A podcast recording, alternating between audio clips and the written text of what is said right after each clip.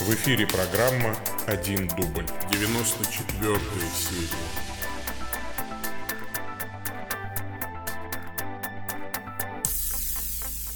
Во имя Отца и Сына и Святого Духа. Аминь. Итак, еще раз привет, дорогие YouTube зрители, привет, дорогие Facebook зрители, привет, дорогие аудиослушатели. Нет, это плеоназм. Просто слушатели. Привет, дорогие слушатели подкастов. Подкасты слушатели. Вот. А сегодня у нас э, какое число? 15 июля. Э, это 94-я серия программы «Один дубль. Ответы пастыря».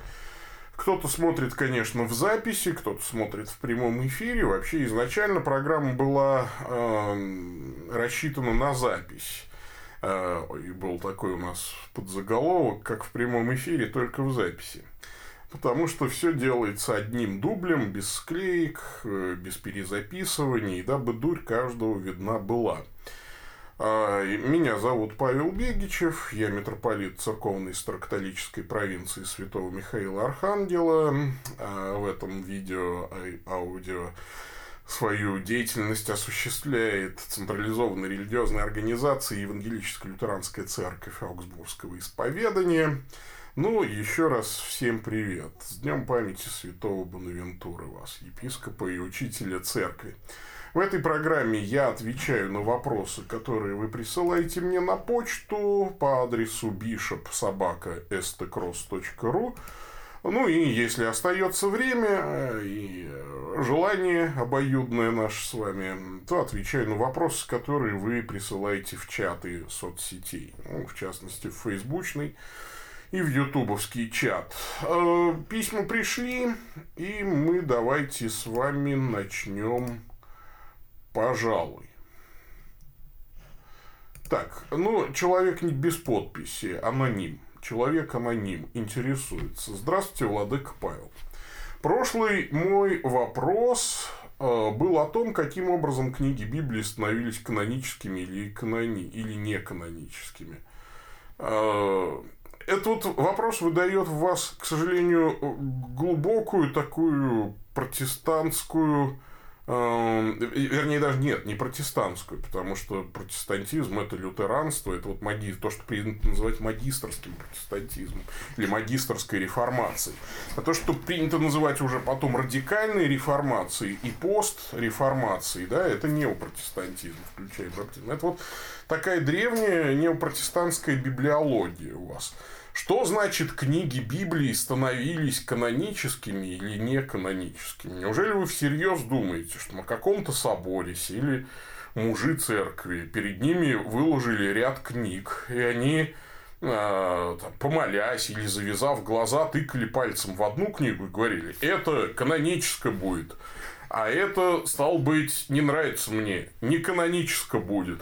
Ну, то есть, вы что, вы вот в своем уме, вы неужели вот так себе представляете процесс принятия решений в древней церкви? Ну, так не бывает. Это может только э, в воспаленном э, чьем-то мозгу родится такая фантазия, например, в моем, да? А, но на самом деле, конечно, все было не так. Книги, которые составили священные писания, были написаны все в первом веке апостолами и пророками. И все они в разной степени принимались э, церквами. Кроме этих книг, было написано много еще разных документов, псевдо таких книг, э, значит, вот, э, ложно подписанных, там, типа Евангелия от Иуды, Евангелия Варнавы, там, и так далее, и так далее, и тому подобное. Вот церковный историк Евсевий Кисарийский поделил весь массив э, текстов, ходивших по рукам христи, у христиан э, первых веков, на четыре ну, таких типа книг.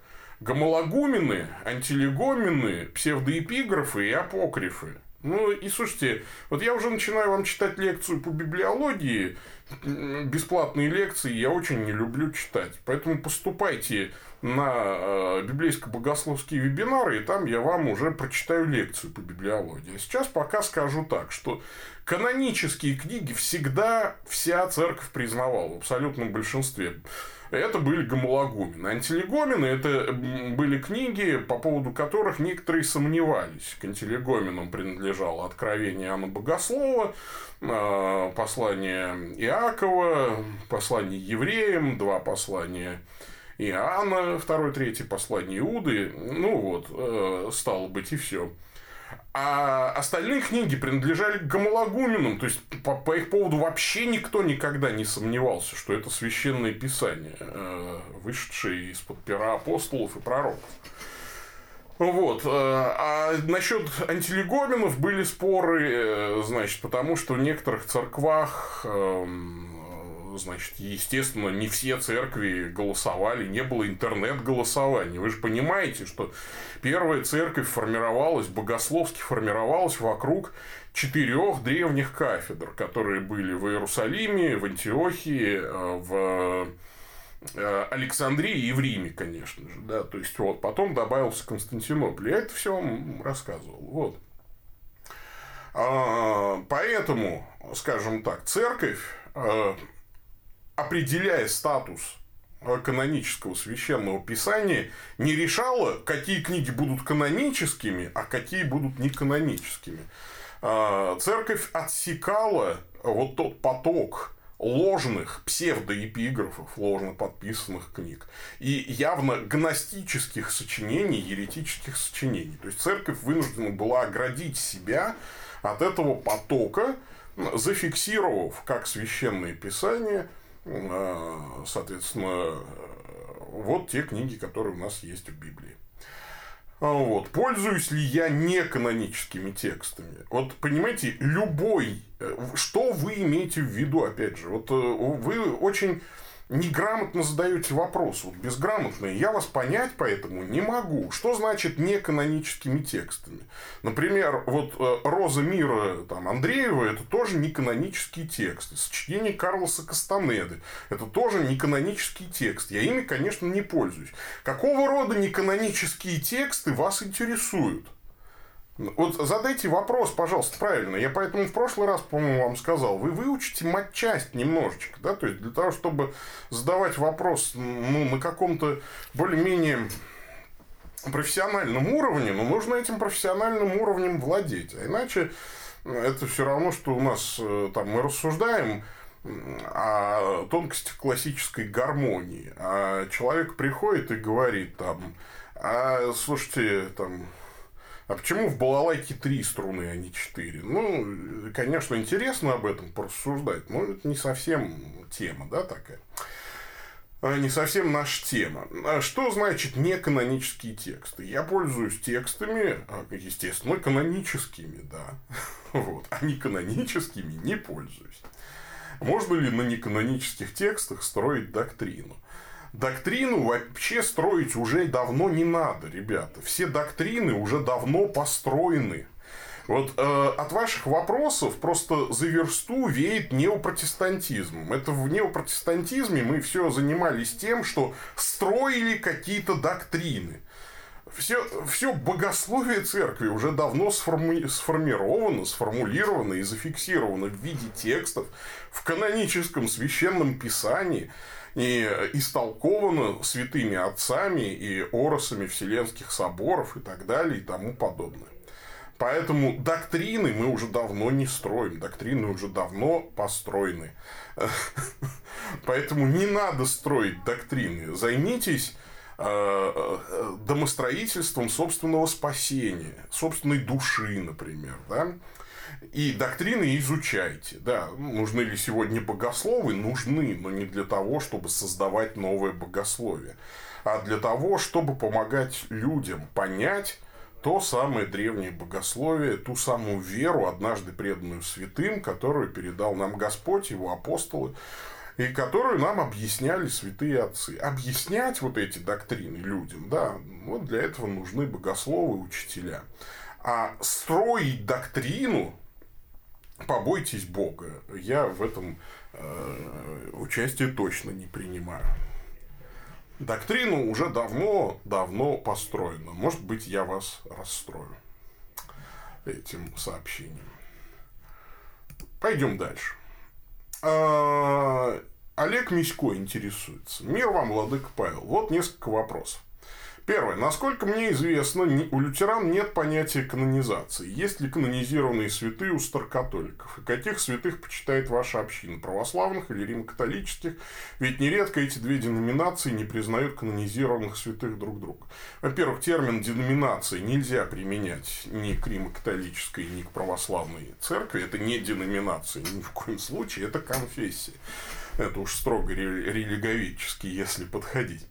А, значит, что касается почитания святых, мы а, вот это как вот вопрос из такого разряда. Вот тоже тут говоришь вот людям, да, вот конвергенция, вот мы за то, чтобы не было разделений между церквами. А, значит, все время мне задают вопрос, Василий Иванович, ты за большевиков, аль за коммунистов? А, да, значит, и вот от этого вопроса мне всегда э, ну, хочется выйти из себя даже немножечко. Я, Василий Иванович, э, не за большевиков и не за коммунистов, и даже не за интернационал, да, как там Василий Иванович. Я Песька, вернее, да, не за большевиков и не за коммунистов. Олег Мисько, э, я почитаю, ну, во-первых, мы почитаем всех святых неразделенной церкви. Во-вторых, э, я доверяю э, комиссиям по канонизации как Римо-католической церкви, так и православных церквей. Поэтому я стараюсь почитать всех святых, вот, прославленных в этих конфессиях. Вот такая вот ситуация и делиться еще и по этому вопросу, ну слушайте, ну вы меня не заставите. Вот это все-таки вот э, последние несколько вот разговоров меня вот не покидает ощущение, как все-таки сидит в наших головах вот это конфессионалистское, узкоконфессионалистское мышление. Мы все время хотим, чтобы кто-то определился, ты за наших или за ваших. Ребята, в церкви быть такого не должно. Это должно быть ругательством а, вот это вот разбегание по конфессиям. Церковь должна быть единой. Естественно, у нее должен быть внешний круг ортодоксии. Естественно, я не почитаю еретиками ни Рима католиков, ни православных, поэтому, а, естественно, я не могу почитать еретиков, да, там, то есть, как святых. А, вот, э, например, есть, например, святой Э, Федор Мапсуистийский, он почитается как святой у еретиков, монофизитов, да, то есть, естественно, его не могу я почитать, да, потому что его сочинения осуждены соборно, да, и его вопрос канонизации, прямо скажем, спорный очень. Ну и так далее. Поэтому каждый конкретный случай, естественно, нужно рассматривать очень и очень э, ну, хорошо. Но я с радостью смотрю святцы, да, и э, вот радуюсь э, э, и тем, и другим святым, да, и с той, и с другой стороны. Аналогичный вопрос по еретикам, отлученным Раскольникам, вы как-то упоминали о женщинах, отлученных от церкви и ХБ, которых вы приняли в общину, не признав этого отлучения. Означает ли это, что подобное отношение характерно и к решениям церкви других деноминаций? Деноминаций, да, а конфессий нет. Ну, слушайте, давайте определитесь уже, пожалуйста, с терминологией. Ну, вот мне очень трудно перетолковывать терминологию. Да? То есть, я понимаю, что когда вы пишете слово деноминация, вы имеете в виду конфессию. Но мне, правда, очень тяжело, потому что иногда из-за этого, кстати, люди меня не понимают. Потому что люди вот задали так вопрос, я на него отвечаю. А, они задали вопрос про деноминацию. Я отвечаю про деноминацию, а они, оказывается, имели в виду конфессию. Ну, давайте все-таки как-то это... Словарь, что ли? Словарь. Словари же есть. Есть же словари. Вот надо словари смотреть иногда, прежде чем чего-то. Э, значит, э, вот. Поэтому давайте так что вот посмотрим. Хорошо. Например, допустили ли бы вы к Евхаристии человека из украинской ПЦ, которую РПЦ и практически все остальные православные церкви считают раскольнической? Значит, смотрите, это вопрос сложный. Во-первых, я никогда не проверяю юрисдикцию человека, который искренне приходит к причастию. Мы объявляем, что к святому причастию приглашаются все, кто крещен водой во имя триединого Бога, Отца, Сына и Святого Духа, и свято верует, что под видом хлеба и вина мы будем причащаться истинных тела и крови Христов. Кто так не верует, кто несет церковное взыскание, и э, кто не был крещен, тот да не причащается, ибо будет есть и пить себе в осуждение. Поэтому, естественно, я, э, так сказать, э, снимаю с себя ответственность во время причастия. Теперь, что, говори, что касается если вдруг руководство Украинской Православной Церкви обратится к нам э, с просьбой об установлении интеркоммуниума, то это буду решать уже, извините, не я. У нас есть патриарх и митрополичий совет.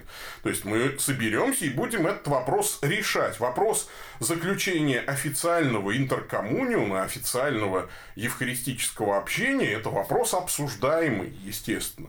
Я за то, чтобы устанавливать евхаристические общения всем церквам, которые придерживаются ортодоксального богословия, то есть богословия неразделенной церкви, догматики семи вселенских соборов, и имеют апостольское преемство легитимное, легитимное согласно каноническому праву легитимное апостольское преемство. Вот с ними, со всеми, я бы хоть завтра заключил интеркоммуниум.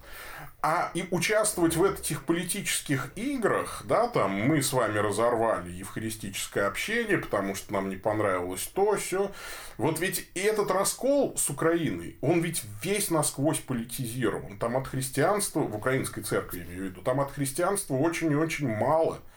И поэтому признавать это расколом или там говорить о том, что нет, нет, что вы никогда.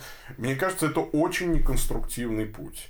Мы должны преодолевать эти расколы. Расколы преодолеваются в том числе установлением интеркоммуниума. Поэтому, например, я думаю, что вопрос этот был бы рассмотрен положительно. И, э, ну, а, а вот все время у меня еще как бы возникает такое подозрение, что задавая подобные вопросы, мне как-то пытаются расставить ловушку, да? А ты все-таки опять же, Василий Иванович, за кого? За большевиков или за коммунистов? Э, вот смотрите, какая штука. Вот уже несколько лет существует, э, ну, вернее, уже несколько лет разорвано евхаристическое общение между антиохийской и иерусалимской православными церквами.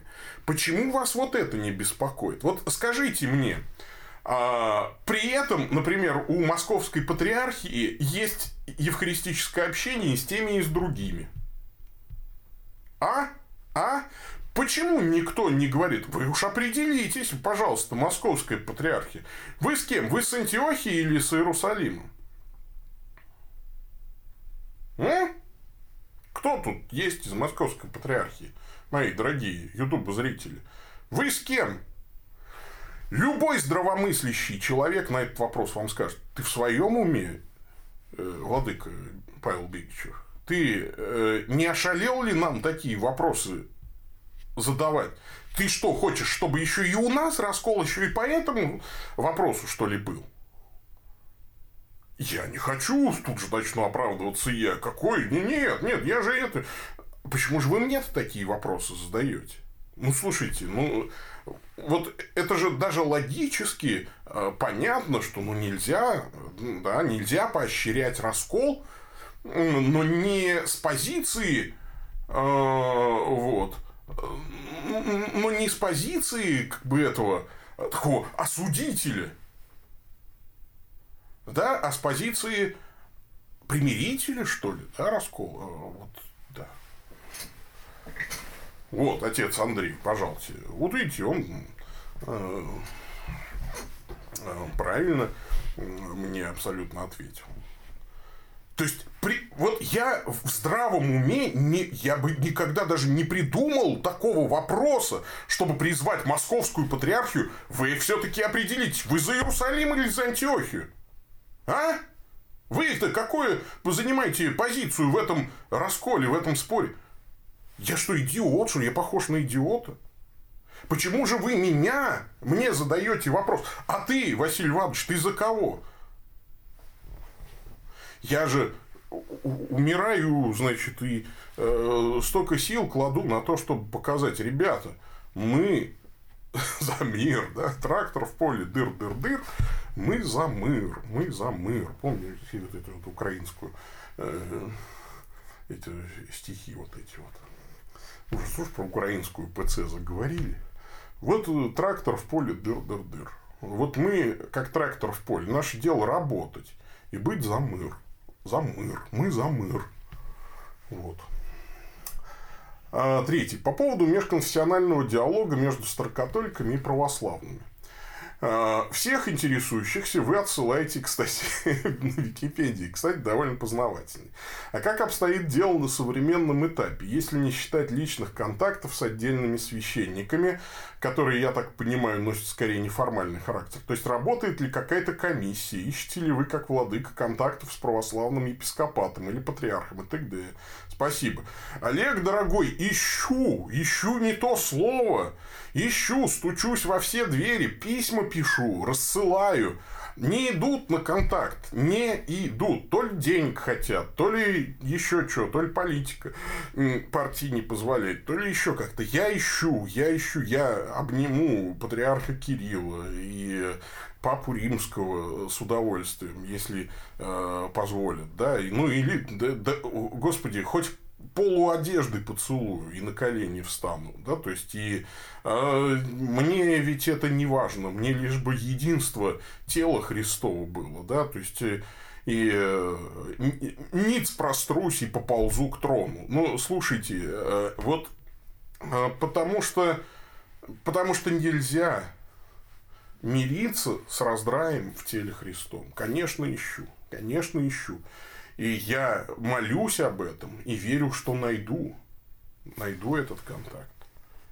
Очень надеюсь, во всяком случае, на это. Вот.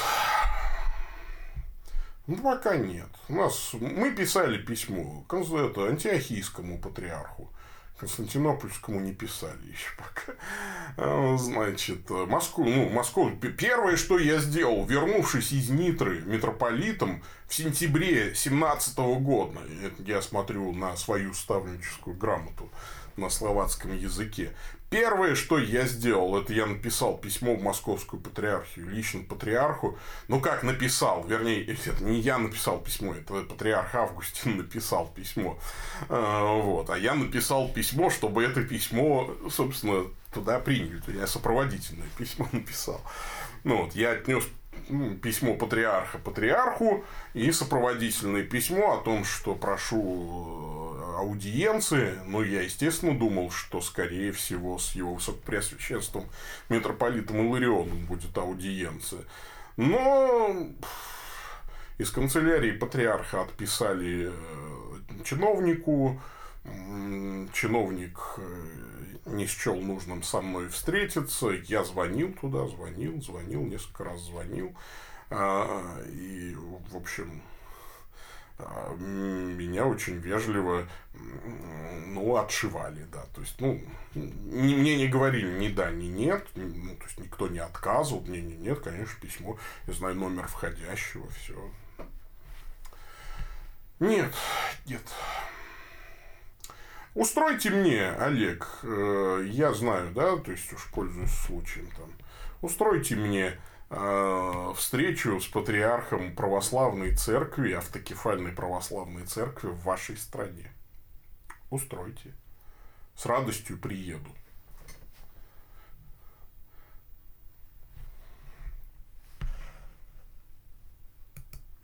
Пойдем. Дальше. Брат Марат интересуется. Приветствую, Ваше Высокопреосвященство. Давно не писал, сейчас есть множество дел. Прошу вспоминать в молитве, чтобы нам не осуетиться и помнить о Господе, доверять Ему во всех делах. Конечно, брат Марат, всегда молюсь о вас. Вам сейчас помощь нужна, я понимаю. А вопрос мой по тексту, который в моей памяти прочно сидит в таком виде. Посему умоляю вас, подражайте мне, как я Христу. 1 Коринфянам 4.16. Это синодальный перевод. Однако в, большинстве, в большом количестве переводов и в греческом тексте нет последней фразы как я Христу. Более того, в UBS 5 нет никаких разногласий по этому тексту. Буквально, ну, просто там написано, да, подражателями моими становитесь. Та же мысль филиппийцам 3.17. Подражайте, братья, мне, и смотрите на тех, которые поступают по образу, какой имеете у нас.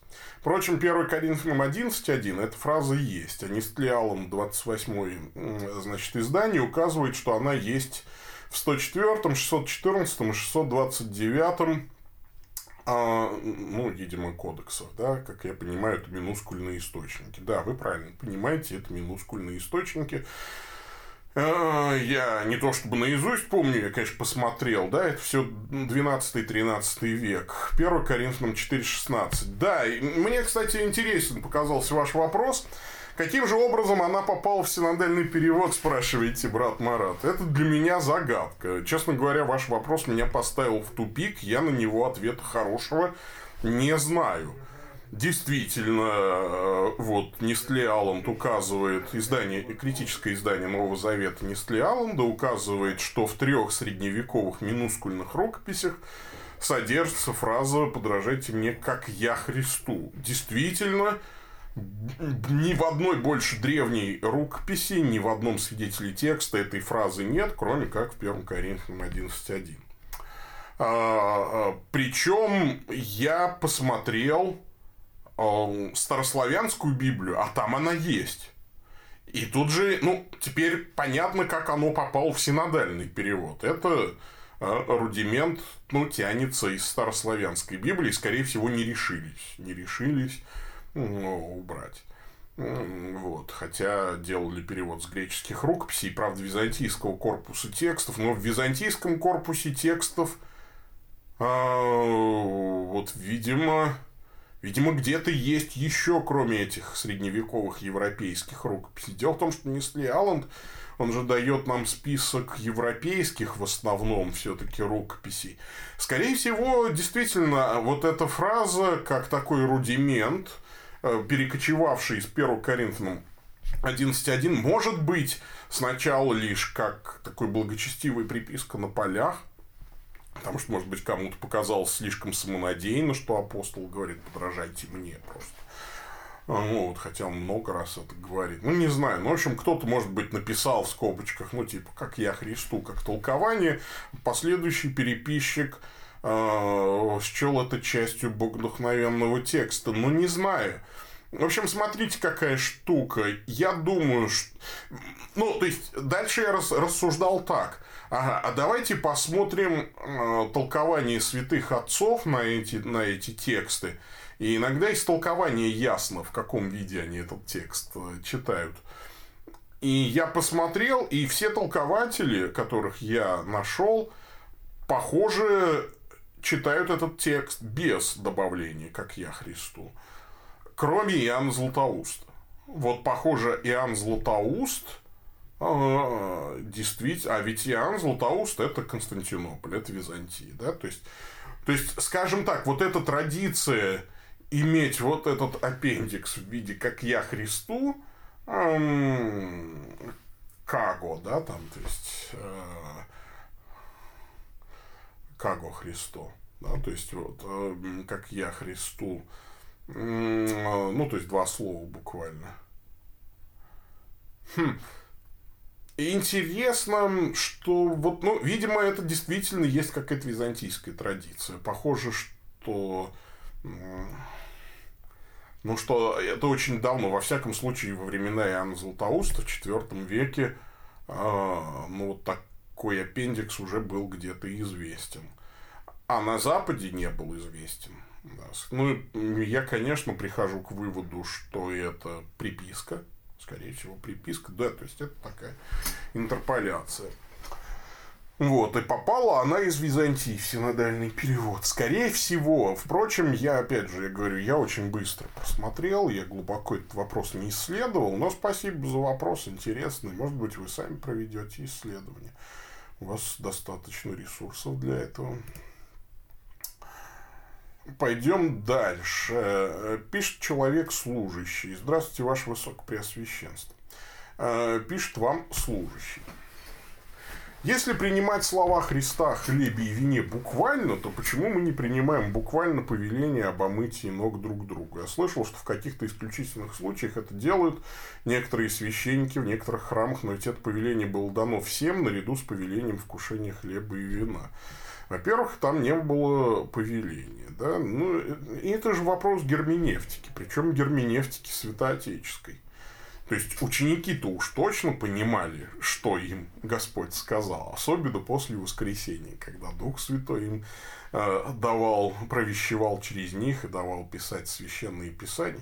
Мне тут очень легко толковать это все. Я смотрю на то, как была, как, как, как понимал тот или иной текст древняя церковь. Древняя церковь понимала те или иные тексты следующим образом. Ну и, собственно говоря, логика их мне понятна, потому что моя логика такая.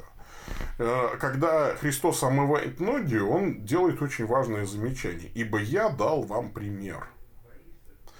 Слово «пример» э, и там не содержится слово «заповедь». Да? То есть, вот. Э, слово «пример» показывает, что это одно из возможных проявлений вот этого смирения, вот этой любви и вот этого ну, практического служения, что ли, да. А, поэтому никогда в церкви не было этого обряда омовения ног. То есть это всегда было, ну, то есть такое ну, что ли, практическая была необходимость. Со временем и она отпала, когда конфигурация обуви изменилась, дороги бы как бы там изменились и так далее. Ну и вообще традиции, вернее, даже больше вкушения пищи. То есть, когда босыми ногами по тюфякам на триклинии уже не забирались. Вот. Поэтому э, вкушение хлеба и вина э, значит, нам даже не надо заповедовать, потому что мы и так едим и пьем, без этого мы умрем, а нам заповедано-то а, значит, осуществлять Новый Завет, да, то есть вот эм, вкушать тело и кровь Господа. Вот что нам заповедано. Поэтому здесь дело ведь не в буквальности какого-то понимания. Здесь дело в понимании того, что имел в виду Иисус Христос. То есть омовение ног – это знак любви, смирения и практической пользы. Да? То есть вот это вот для чего было дано. С этой же целью и заповедано нам, ну, вернее, не заповедано, а дам нам пример, чтобы мы умывали ноги друг другу.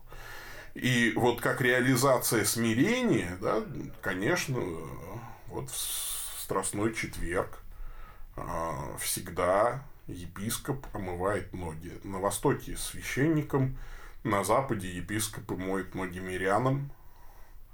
Ну, вот. Папа римский, как вы знаете, моет ноги э, то бомжам, то больным спидом, то детям, там, сиротам, ну, может, не детям, а, в общем, вот. И, и это действительно так. Ну, то есть, надо действительно иногда сходить с пьедестала архиереем и омывать ноги. Пойдем дальше. Второй вопрос. Почему молитвы ветхозаветным святым практикуются значительно реже, чем новозаветным? Ну, так уж и повелось, потому что все-таки... Э, э, ну так, да, то есть, э, как это, из рожденных женами не восставал больше Иоанна Крестителя, но меньше в Царстве Божьем, больше его. Э, вот есть разница между статусом ветхозаветного пророка и новозаветного. Новозаветный выше по статусу, да. Ну, так. Третье. Если сказать о вас коротко, минуя церковный титул, то вы все-таки католик или лютеранин? Вот оно опять. Слушайте, ну я уже потратил всю свою бурю на начало. А, значит, мне лично как будто бы это не так принципиально, но иногда в разговоре а вас спрашивают, а кто он по вероисповеданию? Это вот э, ну, вопрос, не имеющий смысла в моей парадигме. По вероисповеданию я христианин апостольской неразделенной церкви первого тысячелетия, да, если можно так выразиться. Вот. Э, той самой церкви, о которой говорится в Никео, цареградском символе веры. А, значит, э, которая на святую, вселенскую, э, апостольскую, да, воединую святую вселенскую апостольскую церковь веры. Если же, э, ну, с точки зрения Министерства юстиции, если, то, конечно, с точки зрения Министерства юстиции у нас есть централизованная религиозная организация, Евангелическая лютеранская церковь Аугсбургского исповедания. Я приписан к ней, да. Но, а, опять же, а, а есть старокатолическая провинция святого Михаила Архангела, и я и к ней приписан тоже. И более того, все священники лютеранской церкви являются священниками одновременно и для старокатолической церкви. Вот надо изживать в себе вот это узкоконфессиональное мышление. Причем, когда я, например, спрашиваю, а объясните мне разницу между лютеранином и старокатоликом, человек, вопрошающий, не может объяснить мне этой разницы. Ну, нет ее. Ну, потому что, ну, нет, конечно, легко найти там некоторые отличия. Но это же опять надо же сумасшедшим человеком быть, чтобы концентрироваться на отличиях. Это вот опять же все равно, что сегодня спрашивать какого-нибудь священника или епископа Московской патриархии, да, ты все-таки определись, ты с Иерусалимом или с Антиохией? А? А? Ты кто? Ты вот с кем? А, я понимаю, что вот вас спрашивают, и ну, они просто еще на детском уровне, на детском уровне восприятия церковной действительности. Вот вообще сам, самого понятия церковности. Им все важно, чтобы человек был куда-то приписан. Ты кто по вероисповеданию? Причем, что если спросить, а вы кто по вероисповеданию? Ну, вот в вашем случае они, например, скажут, мы там пятидесятники или баптисты, да, там, скорее всего, вас спрашивает кто-то из неопротестанства такого, да. А, вот. А, ну, вот я баптист. Погоди, а ты какой баптист? Вот я на самом деле любого баптиста или пятидесятника могу довести до инфаркта. Э, заставляя его определиться почетче. Потому что есть, ну, во-первых, ты общий или частный баптист. Давайте с этого начнем. Человек говорит, а я даже не слышал про такое разделение. Ну, тогда я могу прочитать небольшую лекцию.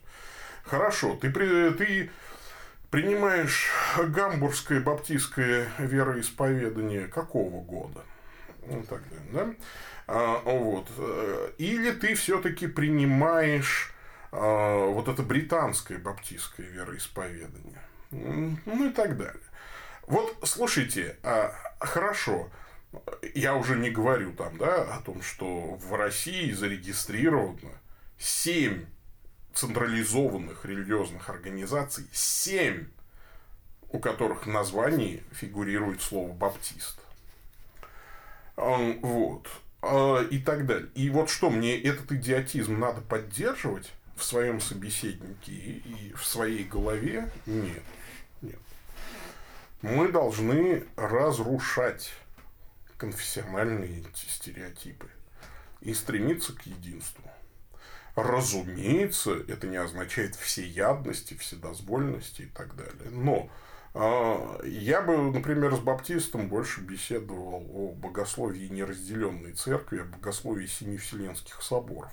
Мне кажется, что это гораздо более полезная и конструктивная беседа, нежели разбирательство в том, а, значит, лютеране и э, лютеранин я или старокатолик. Ну, слушайте, э, человек не понимает ни того, ни другого просто не понимает. Он не знает, кто такие лютеране кто такие старокатолики. Если ему даже дать какой-то ответ, который его бы устроил, он положит это вот все дело в полочку и на самом деле ни шиша не поймет. Вот, поэтому людей нужно просвещать. Не нужно давать простых ответов. Нужно давать сложные ответы. А потому что иначе просвещение э, не работает. Вот, понимаете, это вопрос из разряда того, а скажите, это вот куда днем девается месяц, а ночью солнце? Вот ночью солнце архангел Гавриил прячет в особый сундук? Или все-таки архангел Михаил солнце ночью прячет в особый сундук? Вот этот вопрос из этого разряда, вы поймите меня правильно, да? То есть, на самом деле, солнце не Михаил Архангел, не Гавриил, значит, не прячут в сундук. А для того, чтобы ответить человеку на вопрос, куда по ночам девается солнце, ему нужно прочитать лекцию а, ну, по астрономии, условно говоря, да? А, а человеку, может быть, не хочется слушать лекцию по астрономии, ему удобно веровать в Архангела и сундук. И он э, желает, чтобы ему кто-то все-таки ответил так, как он хочет, в рамках его парадигмы. Но беда в том, что его парадигма не имеет никакого отношения к реальности. К тому... Вот вопрос, я католик или лютеранин, он не имеет никакого отношения ни ко мне, ни к тому, что, как я живу, ни к тому, как я проповедую. Вот понимаете? Ну, вот и, ну, невозможно на этот вопрос ответить. Если только, конечно, не оперировать э, э, э, терминами Министерства юстиции. Четвертый коммерческий вопрос. При перечислении пожертвований на вашу карту Сбербанка можно и нужно ли указывать назначение платежа в окошке сообщений получателю? Или лучше вообще ничего не указывать? А, например, на... а может напротив указать, например, на уставные цели или пожертвования. Ведь законы сейчас сложные, и по неосторожности можно приобрести лишние хлопоты. Пишите пожертвования, не ошибетесь. Это же пожертвование. Пожертвование. Вы же не платите ни за что. Пожертвование или дарение можете писать. Вот. А пожертвования и дарения не облагаются налогами. Ну, вот, поэтому пишите пожертвования. Мне так, конечно, безопасней. Хуже ничего не написать, да. Ничего не написать хуже. Потому что непонятно тогда, что это за деньги пришли. Ну, вот. А, пойдем дальше. Вот. Александр Димко интересуется. Ну, давно не писал, Саша. Как же хорошо. Добрый день, Владык Павел. Снова к вам с тремя вопросами. Как вы думаете, о каком страхе пишет апостол Павел римлянам 8.15? Ой, я что-то и не посмотрел. О каком он страхе пишет римлянам 8.15? А что там? 8.15. Потому что вы не приняли духа рабства, чтобы опять жить в страхе, но приняли духа усыновления, которым э, взываем Ава Отче. А, ну в страхе закон имеет в виду, мне кажется, страх от закона. Да, то есть вот э, э с одной стороны страх наказания, страх э, языческий страх еще, наверное, все-таки. Жизнь язычника полна фобий, фобий перед богами. Вот здесь же Павел противопоставляет, да, то есть дух усыновления, которым взываем Ава Отче. Ну, то есть, в любом случае, э, это страх перед неправильным пониманием Бога. Ну, то есть, страх перед Богом, которого ты понимаешь неправильно. То есть, что язычники, что законники неправильно понимают Бога, неправильно его себе представляют. Вот. А Бог, он другой. Вот.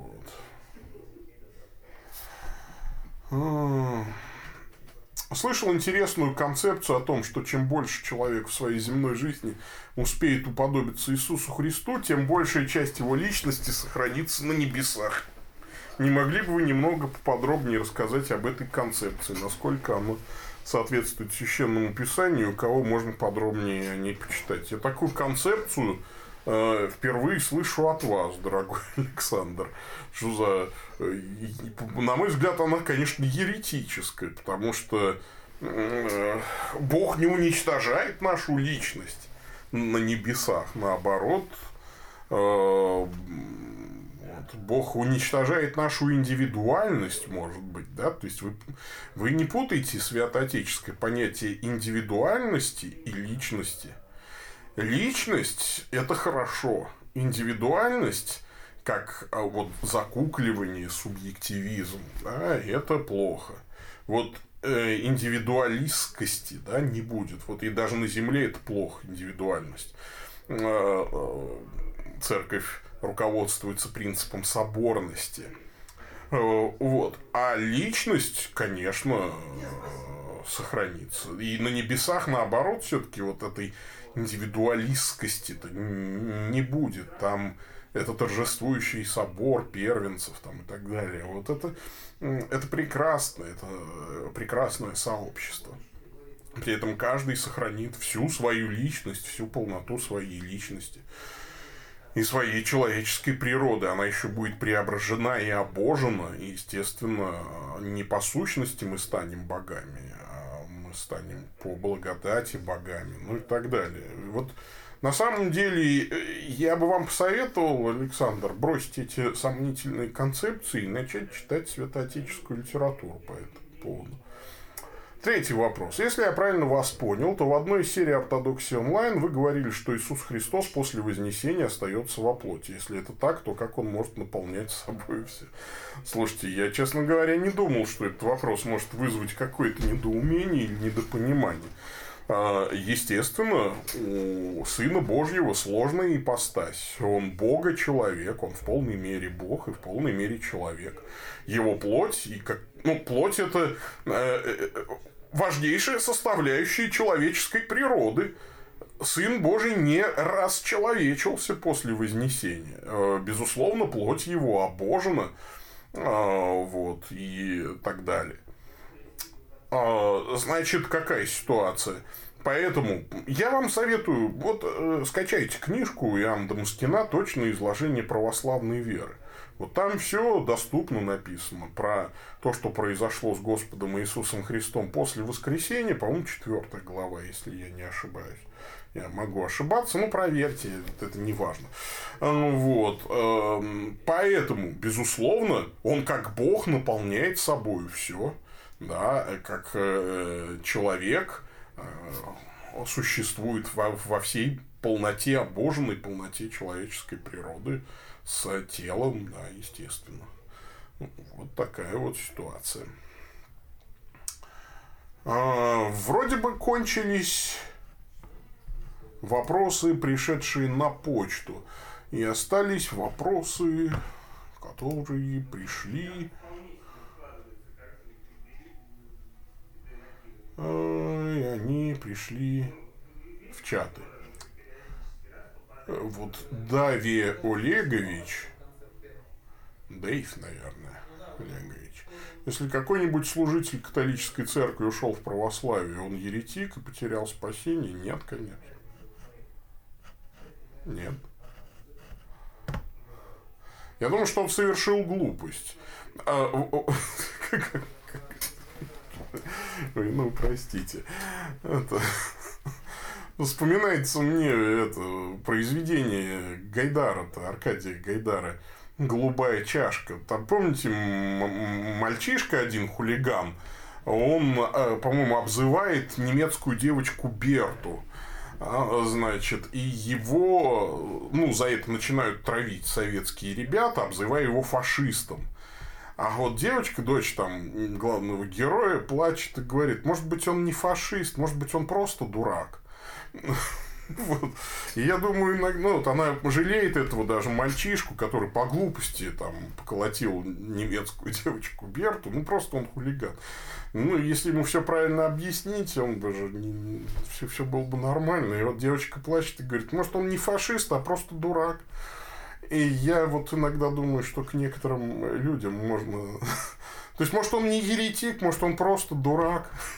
Вот и все, да. То есть, в данном случае это же лучше. Мне кажется, что это глупый поступок. Перейти из Рим-католической церкви в православную. Ну, то есть, это глупо. А, вот, потому что надо стремиться к конвергенции, к преодолению а, разделения в теле Христовом. Ну, перешел и перешел. Вот. На мой взгляд, он перешел, ну, то есть он ничего в его жизни не изменилось, но он ушел из-под юрисдикции Папы Римского, перешел в другую юрисдикцию. Наверное, ну, то есть лично я скорее, э, ну, то есть, э, ну, ну как сказать, да, то есть я вижу некоторые проблемы в Римо-католической церкви, в том числе и богословские несогласия там, с Римо-католической церковью и так далее. Да, конечно, теперь он читает символ веры без филиоквы, и, на мой взгляд, это правильно. Но, слушайте, мне кажется, что вы, задавая этот вопрос, все-таки немножечко не в курсе э, нашего служения так далее.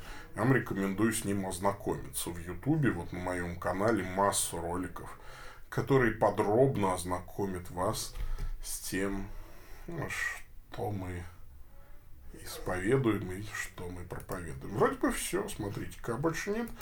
У меня в Фейсбуке больше нет вопросов. Так, в Ютубе остались. А, значит, здравствуйте, ваше высокопреосвященство. Читали вы труды Сергия Булгакова? Если читали, то какое у вас к ним отношение? Не осилил, не дорос я до Сергия Булгакова. Нет, нет, нет. Я пытался. Не возмог. Извините, я не это... Максима Исповедника не всего еще прочел. Ну, вот. А, значит, спасибо за ответ, Владык. Вообще, что помните, это брат Марат, буду копать дальше. Хорошо, копайте. Лопата в помощь вам, брат мой. Еще вопрос. Сохраняется ли сущность хлеба и вина в Евхаристии, или она исчезает? Вопрос казуистический. А, я не знаю. Слушайте, я знаю, что я причащаюсь сущности тела и сущности крови. А спор пресуществления, приложения или воссуществления я считаю непродуктивным. Это вот э, в связи с этим все время вспоминается Кинзадза, да, там, помните, когда они только переместились на планету Плюк, Гедеван Александрович с прорабом э, Владимиром Николаевичем Манохиным, э, не Манохиным, господи, как у него фамилия это была, Владимир Николаевич, дядя Вов, ну, неважно с дядей э, у Манохина на объекте трубы лопнул. Так вот, они попали, значит, на планету Плюк, а думают, что они в пустыне на Земле. А, значит, э, может быть, э, значит, это каракумы, а может быть, кызылкумы. А, вот.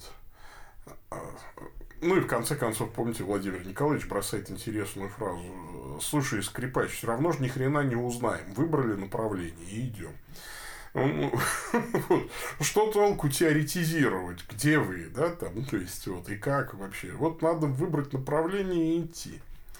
Что касается э, святого причастия. Мы, безусловно, веруем, что это истинное тело и истинная кровь Господа. А сохраняется ли сущность хлеба и вина, как утверждал доктор Мартин Лютер, или она исчезает, как утверждали некоторые католические богословы. А мы не знаем. Мы не знаем. Мне лично кажется, что это акциденция. Да? То есть, я скорее, конечно, больше к католическому склоняюсь. Но тут мы начнем спорить, а что такое акциденция? Да? А насколько она реальна. Ну, слушайте, мне довольно того, что по вкусу это хлеб и вино, и по виду, а по сущности это тело и кровь. А, при этом а, я, мне кажется, это так же кощунственно, как святые дары отдавать на экспертизу. Ну, там, давайте поищем эритроциты в вине. Ну, там, а, давайте поищем волокна э, мышечные, там, значит, э, в хлебе. Ну, иногда Господь дает евхаристические чудеса, как в Сокулке, да, вот почитайте про евхаристическое чудо в Сокулке, например. А иногда не дает нам таких чудес. И мне кажется, это не зря. То, что скрыто от наших глаз, сокрытое, да, принадлежит Господу, открытое нам. Вот нам Господь открыл – сие есть тело мое. И столько споров уже было, и столько копий сломано, столько людских судеб сломано, и даже убиты люди И ведь мы же посмешище для мира в таком случае. Помните, да? А, ведь Джонатан Свифт, да, то есть вот эти спор тупоконечников и остроконечников. Это же про нас. А, а по-моему, ну, лапутяне там спорят, является ли хлеб телом или тело хлебом. Да? Ну, слушайте. Ой, давайте не надо. Давайте не надо. А, для того, чтобы от этого исцелиться, надо, наверное, пересмотреть фильм Бунюэля «Млечный путь». Я вот что-то захотел пересмотреть. Помните, там спор янсинисты и иезуиты? Они рассуждают о свободе воли или, значит, поврежденности человеческой воли во время дуэли на шпагах. И это настолько мерзко, то есть несоответствие содержания их беседы тому мерзкому делу, которым они занимаются в этот момент. Да, то есть оно рождает э, великий эффект такой, что ли. Давайте не будем мудрствовать сверх того, что написано. Вот такая ситуация. А, ну что, все. Вопросы иссякли. Спасибо вам всем. Святой Бонавентура с нами. А, давайте помолимся. И